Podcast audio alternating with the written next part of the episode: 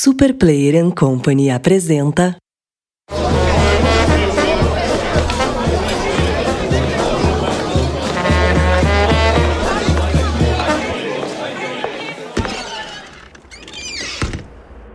Introvertendo, um podcast onde autistas conversam.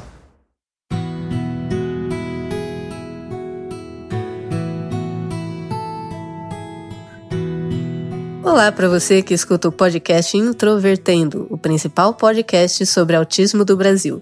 Eu sou Yara Delgado e serei host nesse episódio. Sou programadora, mãe de cinco filhos, um deles também autista leve e fui diagnosticada com autismo em 2018. Olá para todo o público que acompanha o podcast. Eu sou a mais nova integrante do grupo, Mariana Souza. Eu estudo letras, mas também entendo um pouquinho de cada coisa. Eu fui diagnosticada em 2019. E o assunto desse episódio é com certeza espinhoso. Hoje vamos falar sobre abusos, suas várias formas, claro. Lembrando que esse episódio é continuação do episódio anterior lidando com o perigo. Então eu super recomendo que você escute esse episódio também, tá ok? E para acompanhar o Introvertendo, o nosso site é introvertendo.com.br. Lá você encontra todos os nossos episódios, inclusive com transcrição. Além disso, você também pode acessar as nossas redes sociais através do Facebook, Twitter, Instagram, todos com o nick introvertendo. O Introvertendo está também no Spotify, Deezer, Castbox, Google Podcast, Apple Podcasts e outras. Siga o nosso perfil no Spotify e acompanhe as nossas playlists com episódios de podcasts. E se você curte o Introvertendo, não esqueça de nos favoritar.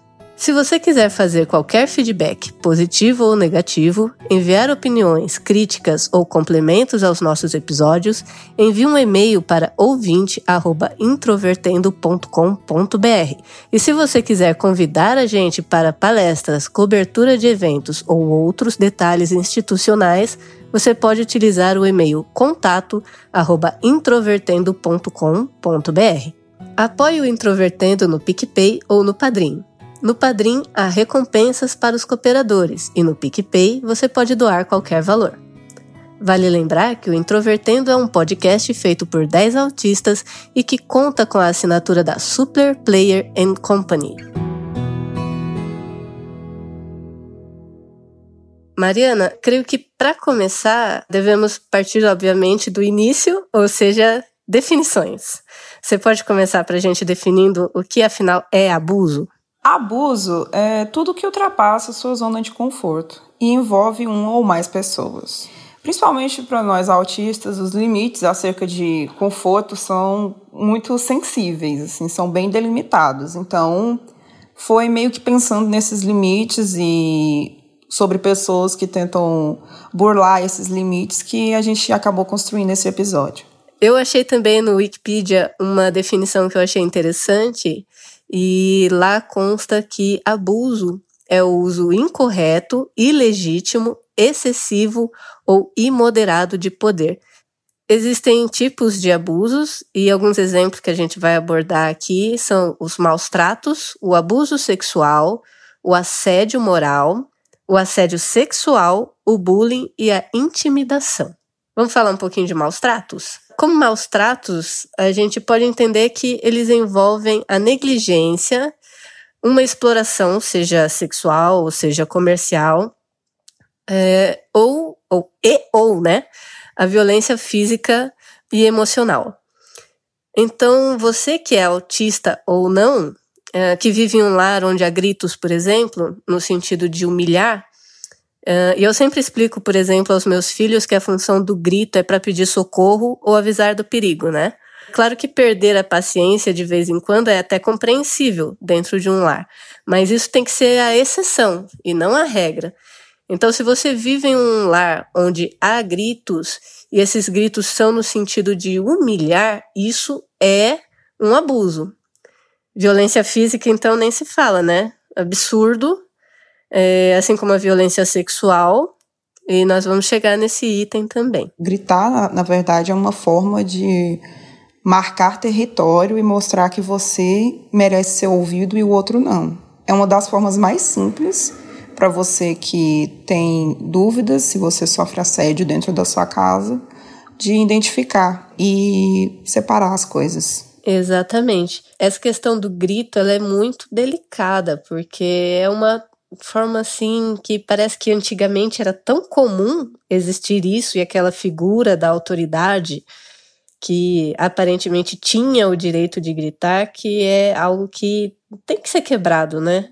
A gente a gente já está numa cultura assim que não cabe mais usar esse tipo de, de situação de controle. Não deixa de ser uma forma de intimidação, no mínimo. Quando se fala até sobre autismo, né? O, o grito é, é quase uma, uma forma de nos paralisar, porque ele tem efeitos na gente que não tem nas outras pessoas. Então, eu acho que é quase como se fosse mesmo uma forma cruel de paralisar você, de te assediar realmente. É, entra mais assim num, uma coisa de um assédio praticamente emocional e psicológico. Exatamente. E existe também uma definição de assediar que é a questão de perseguir com insistência. É uma espécie de forma de molestar, de perturbar, de aborrecer. Né? É, esse assédio é uma das coisas que eu mais vejo ser relatado nos grupos de autismo que eu participo. É muito comum eu ouvir relatos assim de autistas falando que são tratados de forma jocosa, não somente nas escolas, que aí vem a questão do bullying, mas na família também. Esses autistas eles relatam que são chamados de lerdos, de lesados, de retardados, de esquisitos pela própria família. Então, isso é uma coisa muito complicada, porque a cultura do bullying em si, ela pode se desenvolver em qualquer contexto, não precisa ser somente na escola. Em qualquer contexto em que humanos interajam uns com os outros, é um, um lugar onde pode existir o bullying. Isso inclui a escola, mas não somente, também a família e até mesmo o local de trabalho. Sim, isso é, isso é completamente verdade é, sobre até a minha família. Eu não, nunca entrei com todos os integrantes dela sobre o meu laudo, porque eu tentei conversar sobre isso com a tia, que inclusive tem uma filha que é deficiente. Ela tem um transtorno que ninguém sabe exatamente o que é, só que é meio que na cara que ela é autista severo, sabe? E a minha mãe resolveu contar para ela que eu tinha recebido o laudo e que o meu namorado também tinha um laudo e que a gente estava super feliz por finalmente ter, ter encontrado uma resposta e tal que a gente buscou durante tanto tempo. E essa minha tia disse que ela simplesmente disse: "Ah, que legal. É bom que ela arrumou um doidinho igual a ela, né?" Nossa, que absurdo. Pois é. Aí a minha mãe, depois disso, a gente meio que entrou num num consenso de não falar para ninguém, porque é um desgaste emocional, é, é, é péssimo. É, são pessoas que, ao invés de nos apoiar, é, ao invés de pelo menos olhar para si mesmo, só te colocando mais num estigma que a gente está lutando para sair. É muito importante isso que você falou, a questão do estigma que nós estamos tentando mudar essa visão, né, para a sociedade. O pessoal tem uma ideia muito equivocada de, de autismo, especialmente no autismo leve, e tá uma batalha, inclusive com profissionais da saúde que desacreditam né, do, do autismo leve. Tá uma situação bastante complicada, a gente encontra bastante relato disso nos grupos também. Eu tive que procurar muitos profissionais até que eu pudesse ser validada como pessoa, porque a primeira pessoa que falou sobre isso comigo foi meu namorado todos os médicos que eu procurava eram os mesmos, as mesmas coisas. Não existe mulher autista. É, ah, você não é autista, você gosta de ajudar os outros. Ah, você não é autista, você é mulher. Ah, você não é autista, você faz isso. E até que eu consegui encontrar um psiquiatra que ele está me ajudando, junto com a minha psicóloga, mas assim, foi uma busca por, por respostas assim extremamente torturante, porque é extremamente difícil ser levado a sério nesse meio. Assim, parece o tempo inteiro que você está contando uma piada. É, é, muito desconfortável. É, é um fato isso, e é muito complicado porque além de você perder tempo, ficar com esse desgaste emocional, existe também a perda financeira. Você paga para ter uma consulta muitas vezes. E aí você dá de cara com um profissional que simplesmente tem uma visão estereotipada do autismo e ignora tudo que você está falando. O que também é uma forma de abuso, né? Baseado na, na falta de conhecimento que ele tem, mas é uma falta é, de respeito ele se valer da, da posição de médico ou médica e rir, por exemplo, do, de um relato.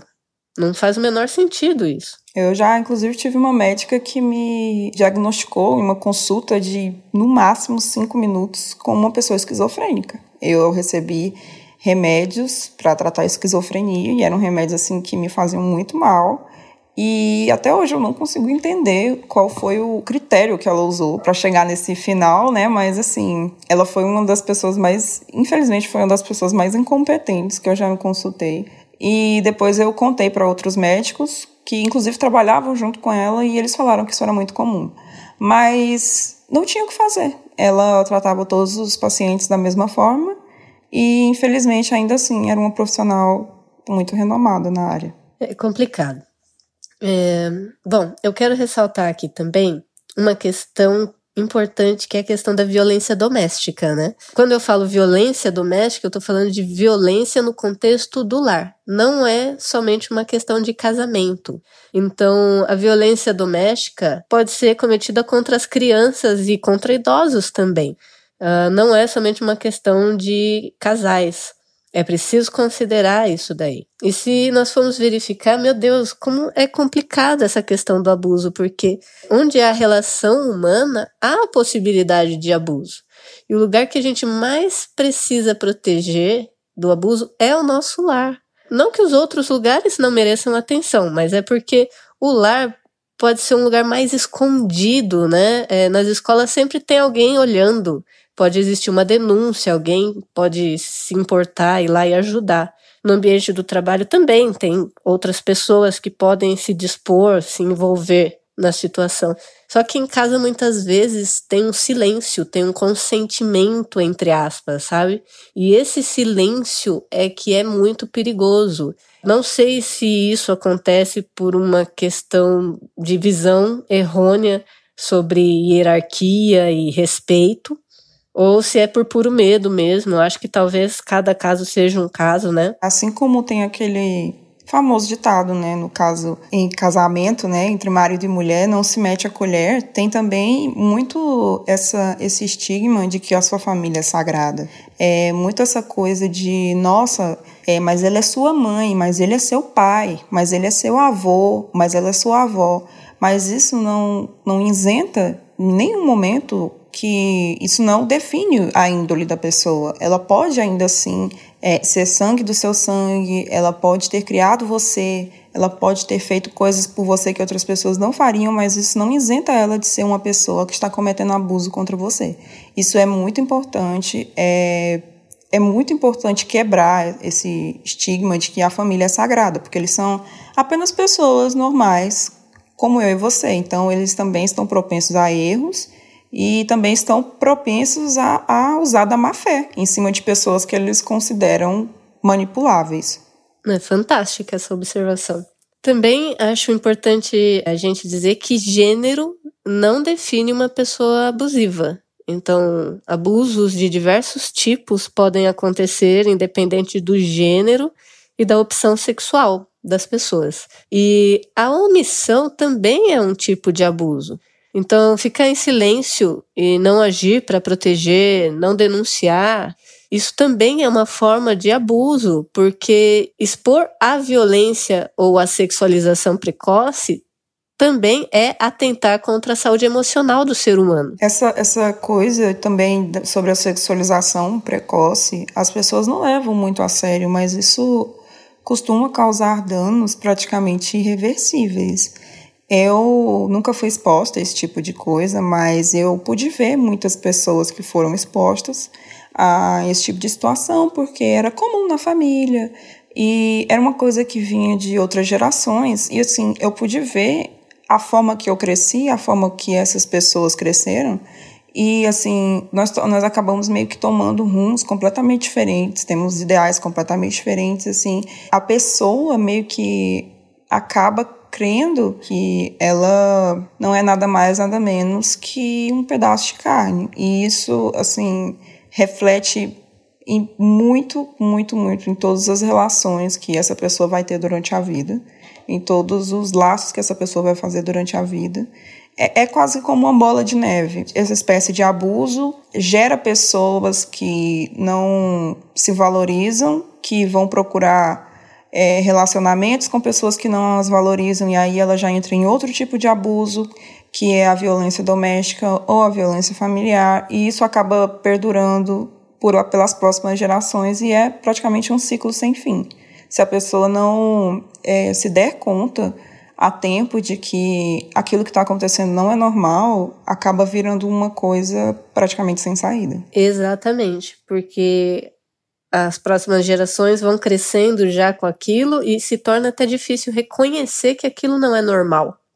É bem importante isso que você falou. Existe também, uh, acontece isso muito no seio familiar, mas existe também entre, entre aspas, né, amigos, né, é aquele tipo de abuso que causa prejuízos financeiros que é onde é, o que, que acontece? Algumas pessoas notam a ingenuidade do autista, sem generalizar, né? Porque a gente sabe que existem autistas que se desenvolveram e aprenderam a enxergar as coisas com mais astúcia, vamos dizer assim. É, mas existem sim os autistas que, em uma fase, é, têm esse olhar mais ingênuo sobre a vida, e aí as pessoas se aproveitam né, dessa ingenuidade para pedir dinheiro emprestado já com a ideia de não pagar. Isso é um tipo de abuso também, e eu acho que talvez aí caiba até uma opção de estelionato, né? Aí já teria que ser um advogado para dizer, mas eu, eu imagino que já vira algo nesse sentido, inclusive. Exatamente. Você meio que usa dos sentimentos dessa pessoa, que ela, os sentimentos que ela tem para consigo, e, e acaba, é, poxa, você não me ama, mas você não era meu amigo, então por que, que você não pode fazer isso? E aí a pessoa acaba se sentindo culpada e acaba emprestando esse dinheiro. No, no caso, dando sem saber, né? Porque como não vai ter retorno, então é praticamente uma doação. Bom, Mariana, você pode falar pra gente um pouquinho sobre o significado de assédio moral? Uma forma muito, mas muito, muito comum de assédio moral, que inclusive até se conecta com o que eu falei antes, essa coisa do se aproveitar da boa vontade. Porque eu já percebi que muitos autistas, eles acabam meio que se submetendo a coisas, por exemplo, que vão além do, do seu trabalho, além do, do, do das suas obrigações, só para se sentir incluídos no, naquele determinado ciclo que rola dentro do ambiente de trabalho. Por exemplo, aceitar fazer trabalho das outras pessoas, é, assinar a folha de ponto para as outras pessoas, porque ele quer ser validado por, por aquele círculo, ele quer se sentir incluído, então ele acaba fazendo coisas que vão muito além do que ele devia fazer e às vezes até cometem pequenos delitos no local de trabalho, né? no caso, como essa questão de assinar a folha de ponto, é, fingir que um funcionário veio quando na verdade ele não veio, é só para conseguir é, meio que escapar daquela solidão, daquele isolamento que acaba sendo muito comum nos locais de trabalho quando se trata de pessoas autistas. Uma busca de ter uma vida social, né? Exatamente. Outra, outra questão sobre assédio moral é que normalmente ele envolve algum tipo de humilhação ou constrangimento, né? Muito comum acontecer isso. No exercício da profissão, existir entre colegas ou do superior para, para com subordinados, né? Existir tipos de assédio moral que envolvem é, situações humilhantes de, tipo, adjetivar negativamente a pessoa, né? Mais ou menos assim, até o uso de chantagem, né? Tipo, ou, ou a pessoa faz o que se pede ou a permanência no emprego fica prejudicada, ou até mesmo uma, uma promoção. Pode até estar envolvendo relegar a pessoa a as tarefas mais árduas, por exemplo, né? Tipo, então você está em um trabalho, trabalho em conjunto e vamos dizer assim, que as piores tarefas, entre aspas, são sempre jogadas para essa pessoa. Também é uma forma de assédio moral. Não é tão, tão clara, mas também é uma forma de assédio moral. Eu tive uma experiência de assédio moral, foi traumático. É, foi tão traumático que eu tô com 37 anos e eu passei por essa experiência por volta dos 22 e eu sonho com isso. Até hoje eu sonho com essa empresa. Que era o que? Era uma das 100 melhores empresas para se trabalhar, eles viviam se gabando disso. Mas o que aconteceu? Eu trabalhava em uma filial dessa empresa. Essa filial fechou e aí quem trabalhava nela foi transferido para matriz. Depois de um pouco mais de um ano, eu descobri, né? E imagina, gente, eu pegava um ônibus, depois eu pegava o trem, depois o metrô, depois eu pegava outro ônibus, só para chegar na empresa. Aí depois eu tinha que fazer tudo isso de volta para ir para a faculdade. Imagina o nível de desgaste. E aí eu vinha descobrir que mesmo eu sendo CLT, os estagiários ganhavam praticamente o mesmo, mesmo salário que eu e eu ganhava menos do que todos os CLTs. Nossa, mas eu fiquei tão irritada, mas tão irritada com essa situação que eu tive uma crise pavorosa. Entrei no banheiro, eu, nossa, eu fiquei vermelha assim, eu chorava, chorava, tava desesperada, meu rosto ficou todo vermelho. Eu fiquei totalmente descontrolada, porque para mim aquilo foi uma traição moral. Não tinha a ver mais com o dinheiro em si. Tinha a ver com se sentir a pessoa mais idiota do mundo. Porque, gente, o autista é muito comum isso. A gente tem um senso de perfeição e dedicação no nosso trabalho. E daí, de repente, você descobre que você está sendo feito de trouxa. Nossa, eu lembro que isso foi péssimo para mim. Foi péssimo para mim. E é incrível, ainda sonho com isso, como se eu tivesse meio que tentando acertar contas. Olha só que como isso acabou se tornando uma coisa traumática para mim. Eu tenho certeza que isso acontece com outras pessoas também. Nossa, eu, eu, eu nem sei o que dizer, porque assim, na verdade, isso se enquadra como assédio moral em tantos níveis que talvez você nem tenha pensado nisso, mas isso também podia se enquadrar em machismo, porque as mulheres quase nunca ganham a mesma quantidade que os homens ganham nas empresas. E e assim, em assédio moral, às vezes eles não viam que você tinha capacidade, às vezes eles duvidavam da sua capacidade de fazer o trabalho, mesmo que você estivesse fazendo o trabalho perfeitamente. Então, assim, entra em tantos aspectos e todos eles acabam se afunilando para o assédio que é impressionante. Ninguém lá desconfiava, né, da questão do autismo, porque nem mesmo eu sabia, né? E o, o autista tem um perfil muito bom para certas áreas. Então eu conseguia me dar muito bem na minha função e tudo ok. E eu só consegui entender que isso estava acontecendo porque por acaso eu fiz amizade com uma estagiária recém-contratada. Senão eu ia ficar ainda mais tempo. Então ficou tão transparente assim a, como aquilo me desestabilizou que deu mais ou menos um mês eu fui mandada embora. E ao ser mandada embora, eles perguntaram para mim: o problema é salário? E eu falei: não, o problema não é salário. Porque já não era mais. O problema já não era mais o salário. O problema foi que eles me fizeram de idiota.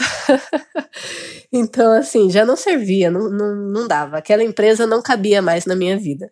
E aí eu troquei, né? Eu fui mandada embora, mas uma semana depois eu já estava trabalhando em outra empresa e foi excelente para mim. Né? Foi, foi a melhor coisa que me aconteceu, foi ter trocado. Partindo agora para um assunto mais polêmico ainda, questão sexual, abusos do tipo sexual, que aí nós temos abuso sexual em si e temos assédio sexual. Mariana, quer explicar a diferença pra gente? Abuso sexual é meio que a atividade sexual que não é desejada, que o agressor usa força, ou ele faz ameaças, ou ele meio que exclui vantagens da vítima que tornam ela meio que incapaz de negar o consentimento. É quase como uma coerção sexual, no caso. E o assédio sexual tem praticamente a mesma definição do assédio moral. Uma coerção que é praticada por uma pessoa que quase sempre está numa posição muito maior, ou numa empresa, ou até mesmo na família, que acaba meio que ameaçando você ou tendo uma hostilidade maior que o normal, é, sempre visando aquele objetivo que no final seria o ato sexual. Legal. Então eu posso entender que o abuso sexual é quando existe, vamos dizer assim, uma forçação mais física. Exatamente. E o assédio sexual, ele é mais mental, mais é uma, uma coerção mais é, emocional na pessoa, e os dois visam conseguir o, o consentimento para o ato sexual, só que é um consentimento que a pessoa não quer aquilo, na verdade, né? Ela está sendo forçada, ela não, não sabe como fugir daquela situação, por isso que acaba acontecendo. Ele, é, o assédio sexual, ele entra praticamente como uma manipulação que você não tem saída. Um caso muito comum que é quando um ex-namorado seu revoltado com o término tem fotos suas, tem vídeos seus e é aquela coisa, olha, se a gente não ficar, eu vou espalhar isso tudo para a internet, e a sua família, o que que seus amigos vão pensar. Então assim, é uma situação que à primeira vista parece que é completamente sem saída. É uma sinuca de bico. Então, a pessoa acaba coagida a fazer o que o agressor quer, o assediador no caso. Ele acaba é, é, usando disso cada vez mais em todos, em todos os contextos, porque é a forma mais fácil de ter o que ele quer no momento. Entendi. É, a gente vira e mexe encontra relatos aí da questão tanto do, do assédio sexual quanto do abuso sexual. E acredito que essa questão de abuso, seja do tipo que for, na verdade ela está altamente ligada à falta de caráter do abusador, né? Porque usar o poder que se tem para criar uma opressão sobre o outro, para mim é uma atitude que demonstra muita falta de caráter entre a minha virada do ano passado, de 2019 para 2020, eu acabei meio que se enquadrando nessa estatística, porque eu sofri o abuso de uma pessoa que eu confiava bastante, que era um grande amigo, a gente estudou junto, a gente ainda estuda junto, e foi para uma festa que só tinha outros amigos. E eu estava num momento muito ruim, eu estava passando por situações horríveis, eu estava com uma fragilidade uma crise pessoal mesmo bem forte. E ele acabou meio que se aproveitando dessa situação, porque ele era praticamente a única pessoa que sabia. Eu, na festa, eu meio que acabei bebendo e misturei bebida, e eu tomo remédio psiquiátrico, então meio que acabou acontecendo. E ele meio que está em estado de negação, ele nega, nega, nega, e ele acaba me tratando como se eu fosse louca. É meio que um modus operandi de pessoas que têm esse tipo de postura.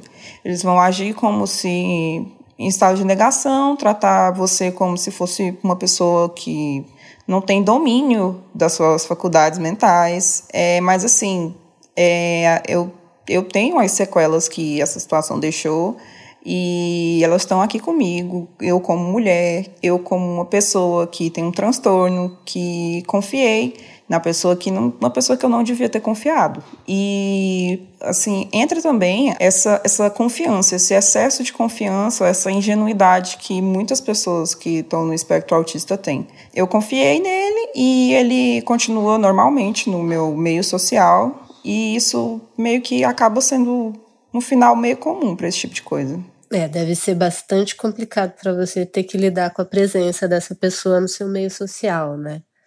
Lamento aí pela, por essa situação.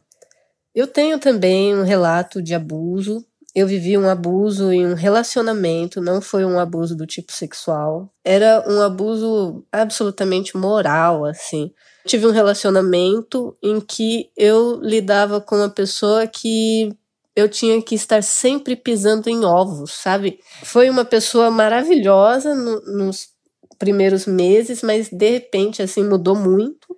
E eu não conseguia compreender essa mudança. Sendo autista, eu não, eu não conseguia assimilar o que estava acontecendo. Eu levei muito tempo, eu precisei de ajuda, porque eu pensava assim: sou eu que estou julgando mal? Eu estou enxergando direito? Será que eu estou interpretando mal essa pessoa? E daí, na verdade, a pessoa que está errada sou eu? E isso me machucava demais, porque foi uma situação duradoura no meu caso foi um relacionamento longo. Eu só consegui sair desse relacionamento porque ele foi ficando tão terrível, mas tão terrível em relação à negligência, né? Que eu saí até doente. Eu precisei de. Eu, eu acho que eu precisei de pelo menos um ano e meio para conseguir recuperar bem a minha mente desse relacionamento. E eu demorei muito tempo para discernir que aquilo era um abuso, porque eu, eu sabia que alguma coisa tinha errado, mas eu não sabia se eu estava julgando é, corretamente ou se eu estava julgando errado. Então isso me deixava com a cabeça totalmente assim, era como se eu ficasse o tempo todo acelerada, o tempo todo com medo, o tempo todo me sentindo culpada e acho que essa questão da culpa é algo que pega muito com relação aos abusos, né? Porque quem sofre abuso, eu percebo que é muito comum sentir culpa, como se a culpa fosse da pessoa e não do abusador. Completando o que você falou, eu acho que o primeiro estágio desse tipo de situação é sempre, sempre, sempre a negação. É, tanto da sua parte como da parte da pessoa que cometeu o abuso, vai saber que daquela forma, é, sendo uma pessoa da sua confiança, é, ela vai confundir os seus valores, os valores que você tem consigo mesmo, e assim, isso para mim já demonstra um desvio praticamente irreparável de caráter. Ele vai usar dos artifícios assim mais toscos, mais baixos que, que você conseguir imaginar, para você parecer que era a pessoa errada desde o princípio. Exatamente, isso acontecia comigo. Você sabe que eu cheguei, é, foi o meu psicanalista da época que falou, né, que essa pessoa era narcisista, tinha todos os sinais de narcisista. E eu cheguei a, a falar, mas viu, e se você tá falando isso pela forma como eu te relato. E se é, essa é só uma forma como eu interpreto as coisas, mas a pessoa não é nada disso? Olha o nível de confusão que isso cria na cabeça da gente. É muito confuso, é muito difícil. Por isso que é tão importante a gente pedir ajuda quando tá em uma situação dessas. A partir do momento meio que você decide acreditar em você mesmo, você decide acreditar naquilo, no que você sentiu, nas né, suas convicções quanto o que aconteceu, é, você consegue imediatamente definir o que é um abuso e o que não é. E, assim, é tentar se colocar num, num, numa situação, assim, quase como um mantra dentro da sua cabeça, que o errado nessa situação nunca é você. Nunca. Isso. Agora, um ponto muito importante, muito sensível, que acho que a gente precisa abordar nesse episódio é quando uma criança autista sofre abusos. Para isso, eu quero agradecer ao blog Crônica Autista pelo artigo Meu Filho Autista está sendo abusado. Você encontra o link para esse artigo em nosso blog. Basta você acessar o artigo desse episódio lá em introvertendo.com.br, tá bom? O artigo é bem legal, tá, gente? Eu recomendo de verdade que vocês acessem o nosso blog para acessar o link. Não vou passar o link aqui porque é um link bem grandão, vai confundir somente. Mas acessem para vocês poderem clicar no link desse artigo e ler ele por completo. Ele é um artigo muito interessante, tá bom? É muito importante que a família como um todo esteja atenta a essa questão do abuso, que parece que sempre existiu, né? Mas ainda assim é uma questão muito atual. E eu acredito também que a melhor coisa é ser prudente, evitar situações em que esses abusos possam acontecer. Claro que tem coisas que a gente não imagina, né? Um assédio no trabalho, quem é que vai prever? Mas instruir os filhos, os adolescentes, os jovens é tão importante, né? Prevenir é melhor do que remediar. Acho que tem um ditado que fala isso, né? Por fim, eu queria agora pontuar uma conclusão final, vamos dizer assim, né? Uh, de que os abusos não envolvem somente a questão física. Nós precisamos ter muito isso em mente. Nós precisamos compreender que os abusos, como atentados à integridade física, emocional e até mesmo financeira, são todos abusos, igualmente abusos. É, nós já citamos diversos exemplos nesse episódio. Com certeza, se você conversar com outras pessoas sobre abuso, é um tema difícil, mas se você conversar, vai encontrar outros exemplos também. Acho que todo mundo conhece um exemplo de abuso. Outro ponto é que absolutamente nós nunca devemos ficar em silêncio diante de um abuso. Quem deve sentir vergonha não é você, é o abusador.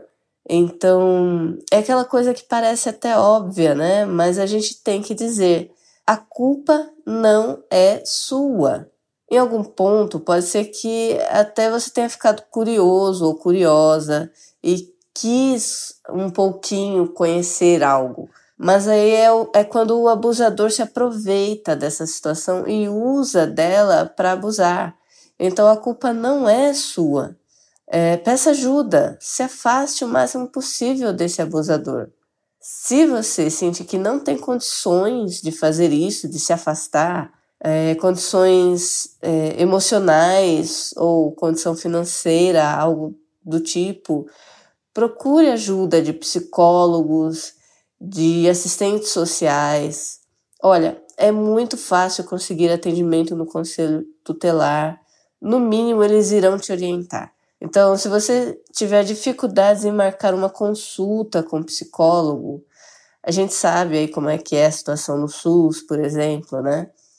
Se tiver difícil conseguir um psicólogo ou uma assistente social, visite o conselho tutelar. No mínimo, eles irão orientar você. Esteja atento com a sua família.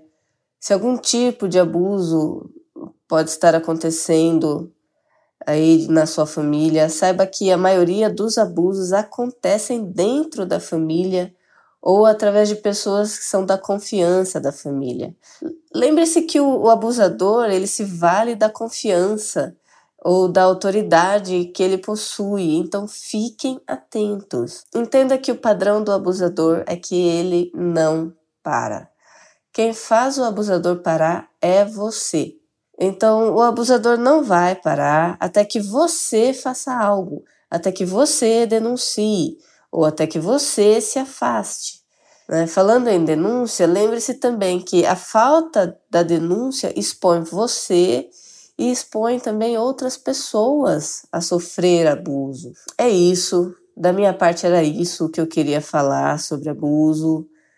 Fazia tempo que eu queria falar sobre esse assunto, porque eu acho que é tão importante, é algo tão necessário de falarmos abertamente sobre esse assunto. E, Mariana, se você tiver algo para acrescentar, essa é a hora. conselho que a minha psicóloga me deu, que era para ser forte. Assim, parece que é uma coisa simples, mas não tem sido fácil para mim. E acho que nem para ninguém que passou por essa situação, mas quem que tem que abaixar a cabeça nunca, nunca, nunca, nunca é você. Não foi você que deu mole, não foi você que foi bobo, não foi você que foi inocente o errado é sempre aquela pessoa que se aproveitou da sua confiança e da sua bondade. Demora um pouco para a gente sair do estado de negação. É, eu acho que tentar repetir isso o tempo inteiro, que a culpa não é sua, ter também um apoio com as suas amizades, ter uma rede de amigos que te apoia, que acredita em você, ter uma família que te ajuda e que te dá um espaço para conversar sobre esse tipo de coisa também é algo que pode mudar bastante, pode evitar esse tipo de coisa e caso infelizmente não consiga evitar, pode pelo menos é, conseguir reparar os danos o máximo possível. Então é isso, gente. Obrigada pela sua atenção em mais esse episódio do Introvertendo e tchau! E se você quer mandar uma mensagem para nós, envie o um e-mail para ouvinte@introvertendo.com.br. Você pode comentar esse episódio ou outro e nós leremos ao final de um episódio. Esse e-mail veio da Clarice Rodrigues, de Goiás. Olá, Clarice. Obrigada por escrever para o Introvertendo. O contato de vocês é sempre uma alegria para nós, saibam disso. E esse é o e-mail da Clarice. Vou ler para vocês. Olá, Após semanas de procrastinação, resolvi finalmente escrever esta mensagem, a qual serve como um desabafo e também como um pedido de ajuda, conselho. Eu tenho a certeza de que não sou uma pessoa normal. Isso de forma alguma me incomoda. Gosto de ser quem eu sou, mesmo tendo certas dificuldades no meu cotidiano, sobretudo com relações sociais. No entanto, nos últimos três meses, tenho sentido uma profunda angústia por não saber o que há de errado comigo. O meu maior desejo é descobrir contra o que eu luto todos os dias e acredito que isso poderá me trazer um grande alívio. Sou estudante da Universidade Federal de Goiás e no segundo semestre do ano passado resolvi buscar ajuda no programa Saudavelmente, devido à recorrência de sintomas de ansiedade e um possível início de depressão. Fiz terapia em grupo e isso me ajudou bastante. Assisto vários vídeos no YouTube relacionados a esses temas e um dia me surpreendi com a sugestão de um vídeo intitulado Características de Autismo em Adultos. Assisti ao vídeo e me identifiquei com alguns dos sinais, o que me levou a pesquisar mais sobre o assunto. Alguns dias depois conheci o Introvertendo, mas não por estar procurando conteúdos relacionados ao autismo. Foi assim.